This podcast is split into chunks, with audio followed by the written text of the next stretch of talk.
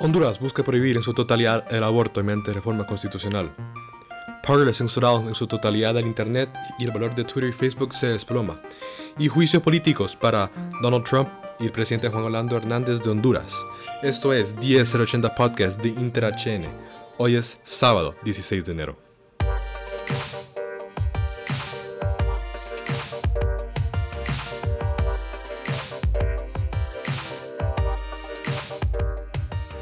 Bueno, yo soy Jorge, hoy me acompaña Fernando. Buenas, ¿qué tal estamos? Nosotros somos del equipo de InterHN. Para más información sobre InterHN pueden visitarnos en Instagram inter-hn y también en Twitter de la misma, del mismo nombre. También interhn.com para más información sobre noticias, las últimas noticias y para todo InterHN. Bueno, esta semana, como toda semana en el año pasado, ha sido extremadamente ocupada. Para empezar, esta semana se, el diputado Mario Pérez del Partido Nacional presentó una moción ante, ante la Secretaría del Congreso Nacional para prohibir el aborto a nivel constitucional en Honduras. Fernando, vos has tenido todos los detalles sobre este... Así es, nos estaba leyendo, pues que con todo esto se busca, ¿verdad? Que, el o sea, que este proyecto pueda proteger al niño eh, que está por nacer en prácticamente todo momento del embarazo. Pues ya que Honduras es signatario de la Convención Americana de los Derechos Humanos, eh, o sea, es eh, donde toda persona tiene derecho a que se le respete la vida. Todo esto entró en vigencia el 18 de julio de 1978, conforme al artículo número 74.2 de la Convención. Pues lo que pretende este proyecto es una reforma, ¿verdad?, al artículo número 67 de la Constitución de la República. Eh, esto está contenido en el decreto legislativo número 132-82 del 11 de enero de 1982 eh, y que esto entró en vigencia el mismo año, pero el 20 de enero. Bueno, el proyecto en sí, ¿qué propone? Mira, te voy a citar palabras de Mario Pena, bueno, del diputado Mario Pena. Dice, lo que busca mi proyecto, mi iniciativa, es que el aborto quede prohibido en la Constitución de la República y que cualquier intento de reforma posterior deba hacerse mediante el mecanismo de reforma a la Constitución. Es decir, el diputado Mario Pérez reconoce que la vida comienza desde la concepción, por lo tanto eh, busca proteger la verdad eh, de, o sea, de todo tipo de aborto, o sea, prácticamente en su totalidad, porque hay una, o sea, ¿cómo te digo? Hay un caso en el que en el que van a ver de que sea permitido que en el que la vida de la madre esté en grave peligro.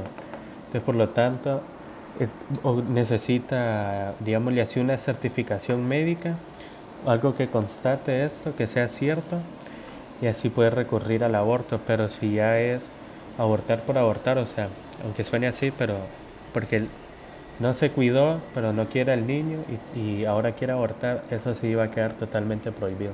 Que para aclarar, entonces, básicamente cuando pasa esta, esta bueno, hoy en Honduras, o sea, sí es legal que se hayan abortos en dos circunstancias, ¿verdad?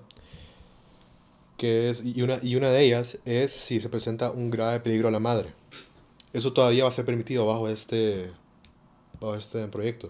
Sí, sí, o sea, sí va a ser permitido, pero como dije, tiene que haber, si no me equivoco, un médico que esté constatando que esto sea cierto que la mamá esté en grave, la vida de la mamá esté en grave peligro y así poder recurrir a este, a este último método. Bueno, obviamente ahorita con como se ha conformado el Congreso es imposible de que uh, tres cuartas partes del Congreso aprueben o uh, reviertan esta ley cuando y si entra en, en vigencia. Pero queremos aclarar que esto no es que queda blindado para siempre, sino que toma tres cuartas partes del Congreso para, para poder revertirse. Así es, se lo pone mucho más difícil a, a, la persona o al ente que esté buscando que esto se legalice. Se lo pone mucho más difícil porque eh, con este proyecto se va a necesitar que tres cuartas partes del, del Congreso Nacional acepte cambiarlo.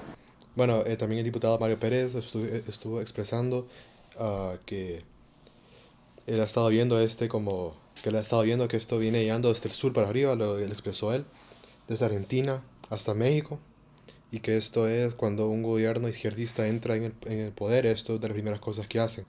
Otras cosas que hacen es también la censura. Por ejemplo, Parler esta semana, o la semana pasada, mejor dicho, fue censurado su totalidad del Internet.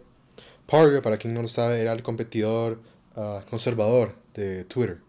Parler se basaba en la, libertad de expresión y solamente el, eliminaban uh, publicaciones que eran ilegales, por así decirlo. Pero tras los ataques en, el Capitolio la semana pasada, básicamente uh, pues empezó unas, una censura en Twitter que incluyó al presidente de Estados Unidos, Donald Trump, fue censurado de, su cuenta de, de, Twitter casi inmediatamente, al igual que Facebook.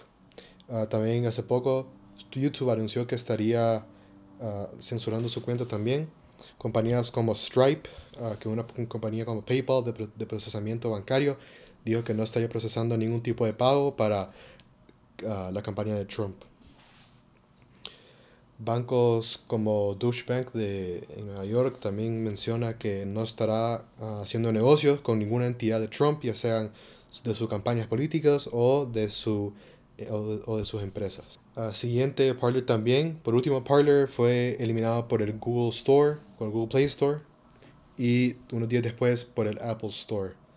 Um, dos días después también fue eliminado de los servidores de Amazon. ¿Vos sabés si ya tuvo repercusión eh, este tipo de censura sobre, sobre los que han estado pues actuando, con, o sea, sobre los que han estado censurando? Si ese... Más que repercusiones públicas, como digamos gente hablando en Twitter, uh, no, no. Y no es, no creemos y no se cree que vaya a haber ningún tipo de repercusión política mientras esté esta, esta administración entrante, lo cual hablaremos más en el editorial y ya sabes si han tenido algún efecto negativo, o sea, a nivel, a nivel de la compañía y demás. O sea, como la bolsa. Sí, exactamente. exactamente. Uh, Twitter reportó el lunes el, el, el, valor de mercado de Twitter se desplomó casi 5 mil millones en un solo día. Y, y, Twitter y Facebook combinados perdieron más de 50 mil millones de su uh, de su precio de, de, mercado en los días siguientes. El CEO de, de, Twitter, Jack Dorsey, explicó que no estaba alegre de haber tenido que uh, eliminar a, a, la cuenta de, del presidente estadounidense, pero que era uh, necesario. Siguiente en la política estadounidense, uh, se acaba de impeach al presidente estadounidense actual, Donald, Donald Trump, por criminales, por, car por cargos de incitación a la insurrección. El 100% del Partido Demócrata votó por, la, por el impeachment y 10, y 10 representantes republicanos también votaron por eso. Esto ahora pasará al Senado, donde el uh, líder mayoritario, por ahora, Mitch McConnell, dijo, dada la historia, las reglas y los precedentes del Senado que gobiernan los juicios de acusación presidencial, nunca había posibilidad de que, de que concluya un juicio justo o apropiado antes de que el presidente electo Biden preste juramento. Ya sea que comience esta semana, la próxima semana o más tarde, el juicio no terminará hasta que el presidente haya dejado el cargo. Esto es simplemente un hecho. Entonces McConnell todavía no, ah, reportadamente todavía no se ha decidido si votará a favor o en contra cuando llegue el, cuando llegue el, momento. Uh, seguramente es, un, es un, una situación interesante ya que el juicio se llevará a cabo cuando el presidente ya no esté en el poder. Uh, en ese caso se podrá votar si se... En ese caso el efecto será que nunca se podrá volver a lanzar para oficina en el, en el gobierno estadounidense si es declarado culpable. También, si es declarado culpable, podrá perder muchos de los beneficios otorgados la, a los expresidentes, que según la ley del 58 incluyen una pensión, una, una pensión, un presupuesto anual para viajes y fondos para, para oficina y personal. Uh, la protección del servicio secreto obviamente no se perderá, eso es, eso es sí o sí.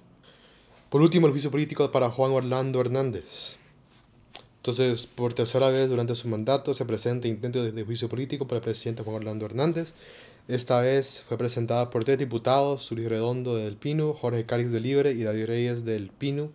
SD, esto tras la mención del presidente por fiscales de Nueva York en el juicio de Giovanni uh, Fuentes Ramírez, imputado por cargos de, narco de narcotráfico en la uh, Corte del Distrito Sur. Entonces, esta mención de los fiscales básicamente están diciendo que Juan Orlando Hernández, uh, nombrado como co-conspirador 4 o CC4, como dicen muchos, se asoció con este Fuentes Ramírez y militares hondureños de alto rango y que estas personas conspiraron para inundar, entre comillas, inundar el, mercado norteamericano de, con cocaína.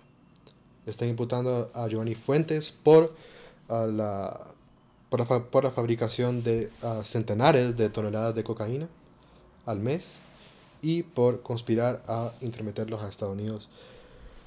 Volviendo a la moción presentada por los, por los diputados hondureños, la moción presuntamente, presuntamente basada en el hecho que, que el presidente ha sido mencionado en numerosos juicios de, de narcotraficantes en Estados Unidos, lee de la siguiente manera.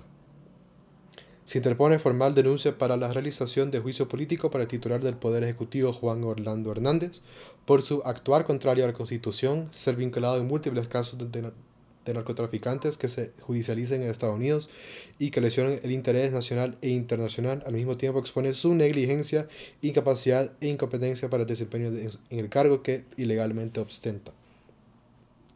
Entonces, veamos esto. Entonces, básicamente, actuar contra la Constitución está basado en el artículo 2, perdón, en el inciso 2 del, del artículo 5 de la Ley Especial de Juicio Político.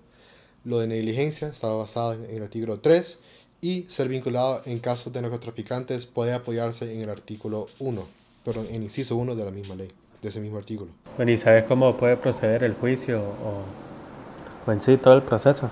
Entonces, el juicio procede de la siguiente manera. Uh, según el decreto número 51-2013, publicado en, en, la Gaceta, título 2, se procede de la siguiente manera. Se, se divide en dos etapas. Etapa de, de, investigación y defensa, que cuenta con, con 30 días calendario y la segunda etapa es la de discusión y votación que cuenta con cinco días calendario. Básicamente esto, la, la cronología uh, se juega así. Primero la denuncia se interpone ante la Secretaría del Congreso, que tiene, quien tiene cinco días para introducirla al Pleno de Diputados. Eso fue introducido ayer, significa que tiene cuatro días restantes. Perdón, tres días restantes. En el Pleno se lleva a cabo un solo debate sobre la admisibilidad de la misma. Esto, o básicamente deciden si proceder o si o si básicamente la, la, la votan.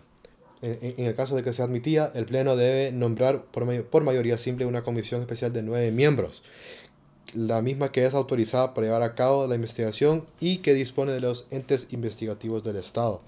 Esta comisión tiene un plazo de 30 días o menos para hacer la investigación.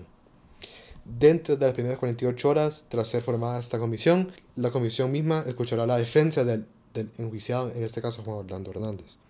Tras la investigación, la comisión elabora un informe el cual, el, cual es la base para la discusión y votación que continúa a los cinco días de, ser presentado.